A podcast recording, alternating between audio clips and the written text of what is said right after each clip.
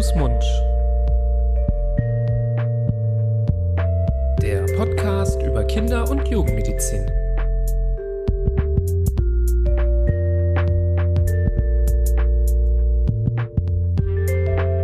So, ihr Lieben, hallo und herzlich willkommen zu einer neuen Folge von Hand, Mund, eurem Podcast über Kinder- und Jugendmedizin. Es begrüßen euch wie immer an den Mikrofonen einmal, ja, ich bin Nibras Nami, Facharzt für Kinder- und Jugendmedizin. An meiner Seite wie immer der liebe Florian Barbour. Hallo, lieber Florian. Hallo, Nibras. Auch Facharzt für Kinder- und Jugendmedizin, natürlich. Wer uns schon länger hört, der weiß auch, dass wir im schönen Düsseldorf sitzen und seit ja, über drei Jahren diesen Podcast senden zu wichtigen Themen der Kindergesundheit. Und heute haben wir uns mal wieder was Aktuelles gegriffen. Es ist in aller Munde, es ging durch die Tagesschau und ganz viele Medien bereits mehrmals auch dieses Jahr zu verschiedenen Zeitpunkten, dass es neue Impfungen gegen ja, RS-Viren, das berüchtigte RSV gibt. Und darum ranken sich, glaube ich, auch mittlerweile viele Fragen von Eltern und Betroffenen. Und ja, wir versuchen ein bisschen Licht da reinzubringen. Was sind das für Impfungen? Für wen sind die geeignet? Sind die schon zugelassen? Sind die schon empfohlen? Damit ihr hier mit den ja, nötigen Infos rausgeht und Bescheid wisst, ob das für euch wichtig ist, ob das für eure Kinder in Frage kommt lüften wir mal so ein bisschen den Informationsschleier. Ja, Informationsschleier ist ein ganz guter, treffender Ausdruck. Also es ist ja nicht so, dass niemand wüsste, worum es geht, dass keiner das RS-Virus von dem je gehört hätte. Weil wenn man jetzt so ein bisschen recherchiert und sich über RSV generell schlau macht, dann stoßen einem vor allem die Schlagzeilen der letzten ein, zwei Jahre da ins Gesicht RSV gibt es ja schon lange und gibt es wahrscheinlich schon immer, aber gerade durch die Corona-Pandemie hat das Ganze eine ganz besondere Dynamik bekommen. Und während das immer schon eine unangenehme, gefährliche Infektion gerade für Frühgeborene oder für kranke Neugeborene war, hat sich das durch dieses Infektionsloch der Corona-Pandemie zu einer ganz massiven RSV-Welle entwickelt, die da letztes Jahr vor über uns hinweg gebrandet ist, wo es deutlich mehr Infektionen gab als in den Jahren davor, als auch als in den Jahren vor Corona, muss man sagen. Und wo sich nicht nur der Zeitpunkt der RSV-Welle geändert hat, sondern auch die Kinder, die vornehmlich davon betroffen worden sind. Und es sind mittlerweile ganz, ganz viele grundsätzlich gesunde Reifgeborene, Neugeborene, die vom RS-Virus dann betroffen sind und dann möglicherweise im Krankenhaus behandelt werden müssen und eben nicht mehr nur die Risikokinder mit zugrunde liegenden Erkrankungen. Genau, also die Rate von Kindern, die ins Krankenhaus müssen wegen RSV, ist ja sowieso schon hoch. Die Raten der Kinder, die auch wirklich schwerwiegende Komplikation, äh, Komplikationen haben, ist auch sehr hoch im Vergleich zu anderen Viren. Es ist also eine Erkrankung, die sowohl Kinder und ihrer Gesundheit, aber wie du jetzt eben auch gesagt hast, das gesamte Gesundheitssystem sehr stark belasten und wo man sich natürlich freuen kann, wenn es irgendwelche Möglichkeiten gibt, zu schützen und irgendwelche Möglichkeiten gibt, ja, vielleicht sogar dem ganzen prophylaktisch vorzubeugen. Vielleicht eingangs erstmal nochmal die Erinnerung daran, dass es nicht so ist, als gäbe es gar nichts. Es gibt eine Möglichkeit, Kinder prophylaktisch zu schützen vor RSV. Haben wir, glaube ich, auch in unserer Folge besprochen. Das ist ein synthetischer Antikörper, das Palivizumab oder viele kennen es vielleicht besser unter dem Namen Synagis. Das ist ein ja, Präparat, was zur passiven Immunisierung dient. Was heißt passive Immunisierung? Es heißt, das Immunsystem greift nicht aktiv ein, also die Zellen werden nicht damit beschäftigt, irgendwie den Erreger kennenzulernen, sondern man gibt dem Körper unmittelbar sofort die fertigen Antikörper gegen das Virus. Das kennen wir vielleicht auch von ja, der Rhesusprophylaxe, falls ihr die zuhörenden Mütter das vielleicht gebraucht habt im Rahmen der Schwangerschaft Oder zum Beispiel vom Tetagam kennt man das auch. Das ist dann, wenn der Tetanusschutz nicht mehr ausreichend ist, das Kind aber eine Verletzung hat, dann gibt es dann zusätzlich zur Tetanus-aktiven Auffrischung noch die passive Auffrischung mit Tetagam. Und nach dem gleichen Prinzip funktioniert das auch. Das wirkt auch ziemlich gut, denn normalerweise dringen diese RS-Viren ja in die Schleimhautzellen der Atemwege ein. Der Antikörper setzt sich an deren Oberfläche und verhindert diesen Eindringmechanismus und kann so wirklich sehr, sehr gut schützen. Das Ganze hat ein paar Nachteile gehabt oder hat sie immer noch, weil es ja auch noch verwendet wird. Es ist zum einen extrem teuer. Also eine Gabe von diesen Antikörpern kostet so im Schnitt 1400 Euro ungefähr.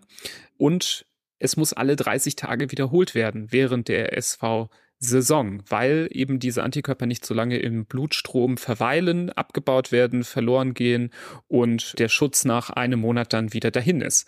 Also wenn wir dann Kinder damit versorgen, gerade wegen der häufigen Impfungen und auch wegen des Preises, da muss es dafür einen guten Grund geben und deswegen ist es auch nur zugelassen für bestimmte Risikogruppen. Also Frühchen, die zum Beispiel vor der, vor der 35. Schwangerschaftswoche zur Welt gekommen gekommen sind und denen noch die RS-Virus-Saison bevorsteht, aber auch zum Beispiel Kinder mit besonderen Herzfehlern oder besonderen Lungenproblemen, denen war das quasi empfohlen worden, aber es ist, war jetzt kein Impfstoff für die breite Masse.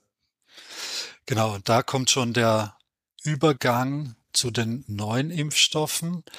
Also wie du sagst, dieses Palivizumab das war erstens für die Risikokinder, zweitens schweineteuer oder ist schweineteuer, aber eben für die Risikokinder zugelassen. Insofern ist der Preis dann auch egal, weil es wird von der Krankenkasse übernommen.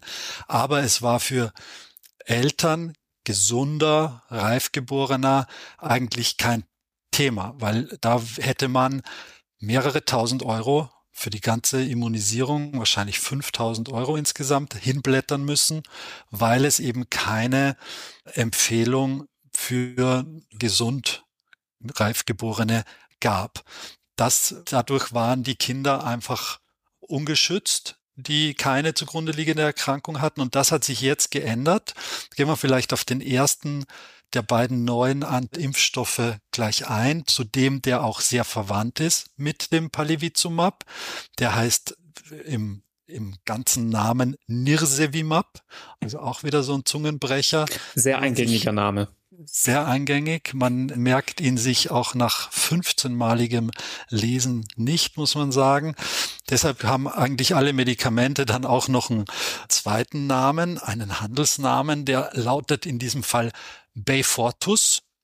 Ist jetzt auch nicht viel eingängiger, aber immerhin kriegt man keinen Knoten in die Zunge. Das Wichtige ist, sind zwei Aspekte. Das eine von der Wirkung her ist er relativ ähnlich wie der Palivizumab, nämlich ist auch eine passive Immunisierung, also dem Körper werden bereits fertige Antikörper damit verabreicht, die verhindern, dass es zu einer Infektion kommt, wenn man mit dem Virus in Verbindung kommt. Und das zweite ist, dieser Impfstoff ist aber jetzt für gesunde Neugeborene auch zugelassen. Das heißt noch nicht, dass die Krankenkasse es bezahlt, aber zumindest gibt es hier eine Zulassung, die möglicherweise in Zukunft, und da kommen wir gleich darauf zu sprechen, dass die Zukunft nicht jetzt ist und die Zukunft ist auch nicht die Saison 2023, 24, die Wintersaison, aber möglicherweise in weiterer Folge dann durch eine Empfehlung der STIKO dazu führt, dass die Kosten übernommen werden können und dass ein gesundes Neugeborenes damit passiv immunisiert werden kann und somit vor einer schweren RSV-Infektion geschützt wird. Ja, das ist natürlich schon eine tolle Errungenschaft, dass man die Möglichkeit hat, mit einer Gabe den gleichen Schutz zu bieten wie vorher mit sechs Gaben Palivizumab und eine Dosis von dem unaussprechlichen Antikörper slash Bayfortus ist dann quasi so teuer wie eine Gabe vorher. Also schon eine deutliche auch Kostenersparnis.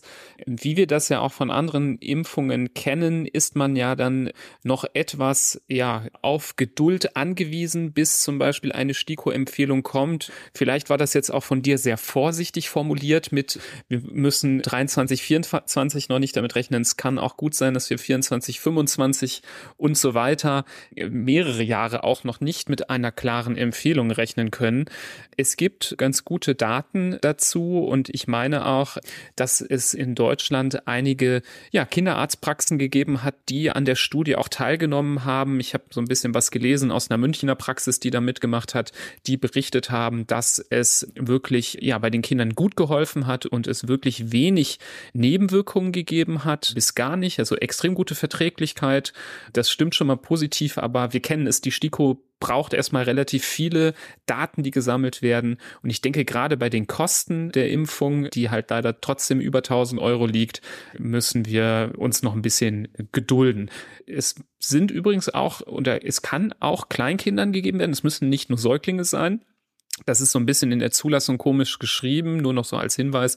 Da steht drin, für neugeborene Säuglinge und Kleinkinder während ihrer ersten RSV-Saison. Also ich glaube auch, dass man dann nicht jedes Jahr damit impfen würde, sondern wirklich nur einmalig, weil das Kind dann, wenn es ein bisschen älter wird, dann eben ein deutlich niedrigeres Risiko hat oder eben weil ein Kind, ich weiß nicht, was, was ein Kleinkind dann für eine Begründung hat. Vielleicht hat es irgendwo in einem karibischen Land gelebt, wo es keine RS-Viren gibt oder kaum und kommt dann nach Deutschland und hat dann so einen Winter vor sich, dann kann man es noch machen, dann wäre es auch noch zugelassen. So verstehe ich das. Genau. Und vielleicht können wir unser Fazit, ob man jetzt hinrennen sollte und sich das auf private Tasche äh, besorgen sollte, können wir ja vielleicht äh, zum Abschluss sagen, wenn wir auch über den zweiten Impfstoff gesprochen haben. Ja, und beim zweiten Impfstoff, da ist die Sache etwas anders. Das ist zwar auch für die Kinder ein passiver Impfstoff, das heißt, die bekommen die Antikörper frei Haus geliefert, aber der Unterschied ist, es ist eigentlich ein aktiver Impfstoff für die Schwangere, weil der wird dieser Impfstoff gegeben, die wird geimpft und das, was man sich damit zunutze macht, ist der sogenannte Nestschutz. Darüber haben wir schon mal eine Folge in unserem Podcast Podcast gehalten. Gerne da auch reinhören. Da, da erklären wir das in aller Länge und Breite, was das eigentlich ist. Ganz kurz gesagt, die Schwangere liefert Antikörper grundsätzlich gegen Infektionserkrankungen, die sie schon durchgemacht hat oder gegen die sie geimpft worden ist und gibt diese Antikörper dann auch an das Ungeborene weiter, so das Kind, wenn es dann zur Welt kommt, schon mal ein gewisses Immunsystem zur Verfügung hat gegen gewisse Erreger. Und das nimmt aber im Laufe der Zeit, im Laufe des Lebens innerhalb einiger Monate immer weiter ab. Aber gerade in den ersten sechs Monaten hat man da als, als Neugeborenes einen richtig guten Schutz, ohne dass man viel getan hat, ohne dass man diese Erreger jemals zu Gesicht bekommen hat. Und wenn man sie dann zu Gesicht bekommt, dann hat man aber schon Antikörper dagegen. Und das macht man sich zunutze bei dem zweiten Impfstoff. Der wird in der Schwangerschaft den Schwangeren verabreicht. Die bilden dann den Antikörper oder die Antikörper gegen das RS-Virus und geben das an das Ungeborene weiter, so dass wenn das Kind dann zur Welt kommt und möglicherweise die ersten Monate in der RSV-Welle verbringen muss, dass es da schon einen Schutz hat. Ja, das finde ich ist eine total tolle und super Idee, das im Sinne des Keuchhusten-Impfungsprinzips zu machen und die Mütter während der Schwangerschaft zu impfen, ähm, beziehungsweise da ja die Kinder mitzuschützen über die Mutter. Der Zeitpunkt wäre so 24. bis 36. Schwangerschaftswoche, wo man das verabreicht. Auch nur eine einmalige Dosis. Auch das finde ich sehr, sehr positiv, dass es nicht mehrere Impfungen sein müssen. Und ein halbes Jahr Schutz fürs Baby ist, finde ich, ein ganz toller Effekt. Da gibt es auch zum Glück gute Untersuchungen. In einer Studie zum Beispiel sind fast 4000 Frauen damit geimpft worden und die Auswertung hat ergeben, dass die Kinder wirklich exzellent geschützt waren und die Zahl der wirklich relevanten RS-Virus-Infektionen deutlich geringer war in der Gruppe derjenigen, die das bekommen hat. Das war sogar, glaube ich, eine placebo-kontrollierte Studie. Das heißt, in einem anderen Arm haben die Schwangeren ein Placebo bekommen und man hat dann geschaut, ob es Unterschiede gibt, sodass das sehr eindeutig belegt ist. Auch hier gibt es leider ja keine STIKO-Empfehlung bisher. Überraschung, das wundert uns natürlich insgesamt nicht. Das heißt, auch hier kann äh, das mit den Kosten so sein, dass man sie selber tragen muss. Das ist aber hier ein viel geringerer Betrag. Wir reden hier von 200 Euro, die die Impfung kostet. Das ist nicht wenig, das ist schon auch happig. Das kann ich dann auch gut verstehen, dass man das dann als viel empfindet und sich das gut überlegt. Wenn jetzt es so wäre, dass das Kind zu Beginn des schönen Sommers irgendwie geboren wird, kann man das auch, glaube ich, ganz gut überlegen, dass man das auch nicht unbedingt machen muss. Aber steht die Geburt irgendwie zum Herbste an und Herbst und Winter, Frühlingssaison liegen noch vor einem, dann kann das schon durchaus auch Sinn machen. Und ich glaube, viele Leute, die mit ihrem Kind im Krankenhaus gelandet sind, würden für 200 Euro, sofern sie es sich leisten können, diesen Albtraum auch zurückdrehen wollen und gerne darauf verzichten wollen. Das heißt, hier kann man schon doch deutlich eher überlegen, und dann kommen wir hiermit so auch so langsam zum Fazit, deutlich eher überlegen, die Impfung, auch wenn es auf eigene Kosten ist, auch durchführen zu lassen. Ja, ich meine, der Impfstoff hat auch natürlich seine Schwächen, gerade was Frühgeborene oder sehr Frühgeborene angeht. Da ist der Antikörperübertritt, also der Nestschutz ja noch nicht so ausgeprägt oder noch nicht ausreichend ausgeprägt. Das heißt, für diese Gruppe an Kindern ist es eigentlich, wirkt sich nicht positiv aus. Auf der anderen Seite, wenn das jetzt eine Hochschwangere hört und sich denkt, ha, das mache ich jetzt auch. Ich habe zwar morgen Entbindungstermin, aber ich lasse mir jetzt noch schnell die Impfung geben, ist natürlich auch dann ein bisschen spät. Aber für alles dazwischen, zwischen Frühgeburt und Entbindungstermin, ist das eine tolle, eine tolle Angelegenheit, deutlich billiger und ich bin da ganz bei dir. Es ist noch immer viel Geld. Also 200 Euro einfach für eine Impfung, wo man so vielleicht auch zweifelt, ob man sie überhaupt braucht, ob es das Kind überhaupt braucht. Da kann man sich aber trotzdem so ein paar Zahlen ins Gedächtnis rufen.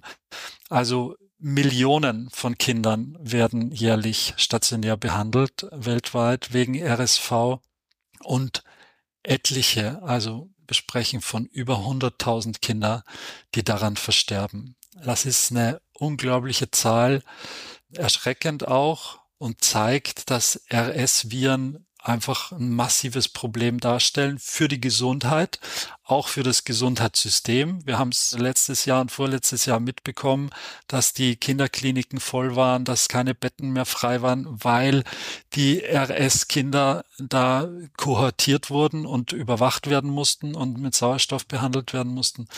Also es ist nicht zu bagatellisieren, aber es ist noch nicht ganz ohne Schönheitsfehler, das Ganze, das muss man auch sagen. Ja. Ähm, Haben wir schon gesagt, wie der zweite Impfstoff heißt? Ich glaube, du hast es nicht gesagt, aber der Name. Der, der nächste Zungenbrecher. Abrys, Abrysfo.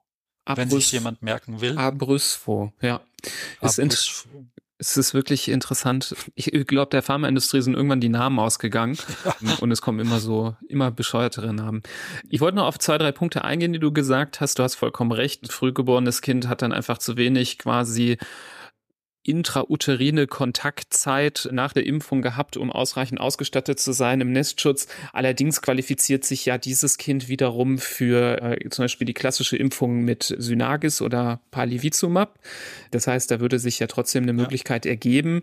Ich kann mir auch vorstellen, dass wenn wir jetzt hier von diesem Nirsevimab, diesen Antikörper, den man nur einmal impfen muss, spricht, dass hier wir nicht, also bevor wir eine allgemeine Empfehlung sehen, werden wir wahrscheinlich sehen, dass dieser dieser Stoff das Palivizumab ablösen wird, könnte ich mir vorstellen, dass irgendwann die Empfehlung der STIKO erstmal kommt für diesen Impfstoff für Risikogruppen, aber eben nicht mehr alle 30 Tage impfen, sondern eben nur einmal mit diesem Impfstoff. Dadurch äh, lässt sich, glaube ich, für das Gesundheitssystem jetzt rein von den Kosten, ohne jetzt Langzeitstudien zu kennen, natürlich auch viele Kosten einsparen, indem man nur einmal impft.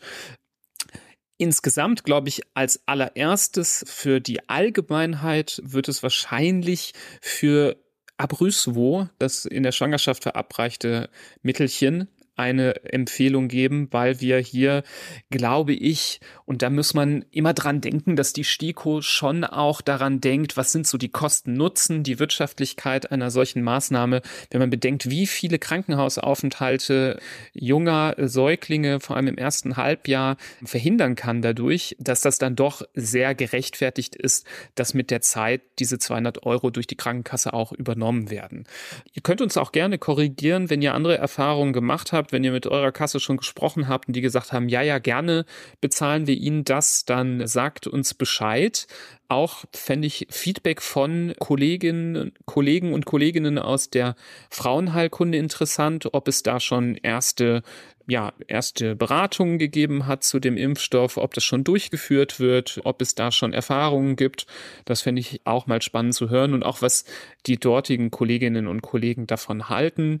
Aber insgesamt könnte man sich vorstellen, dass wir vielleicht etwas weniger Druck auf die Krankenhauslandschaft in den Wintermonaten haben könnten, dank, dank diesem Impfstoff. Ich finde, das ist eine tolle Sache.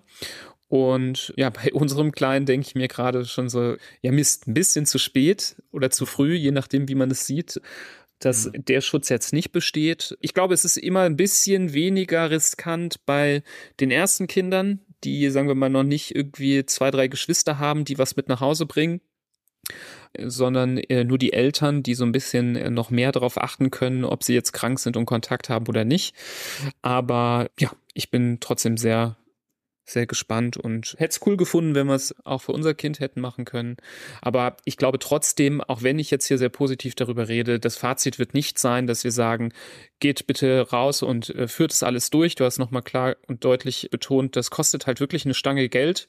Und ich glaube, dass es nicht verwerflich ist, wenn man sagt, das ist mir zu teuer, wenn man es nach aktuellem Stand regelhaft erstmal selber aus eigener Tasche zahlen muss.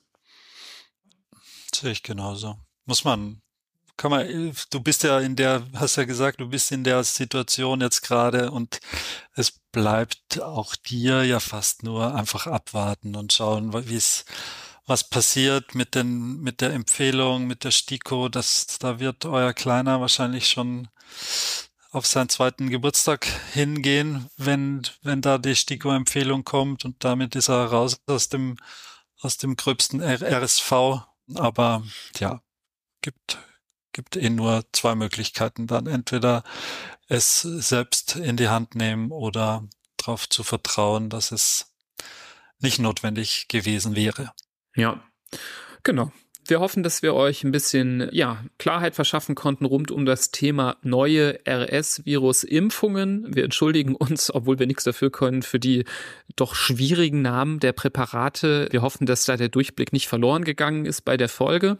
Schickt uns auch gerne Feedback zum Thema und leitet sehr, sehr gerne diese Episode auch weiter an andere Familien und Eltern in der Kindergartengruppe und, und, und. Ich glaube, hier ist es ganz gut, wenn so ein bisschen Klarheit entsteht, was das genau ist, weil ich wurde persönlich ja auch schon mehrfach angesprochen und gefragt, ob man sein Kind jetzt impfen lassen soll.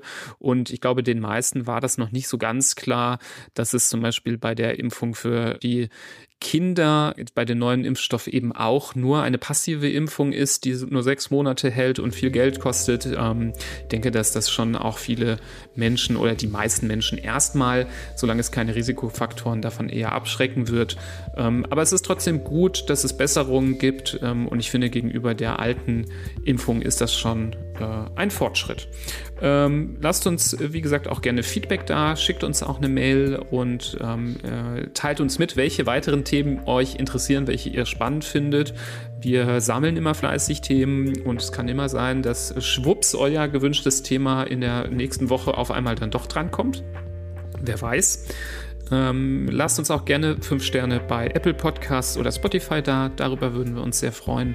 Ja, und somit verabschieden wir uns für heute, wünschen euch alles Gute und bis zum nächsten Mal. Tschüss.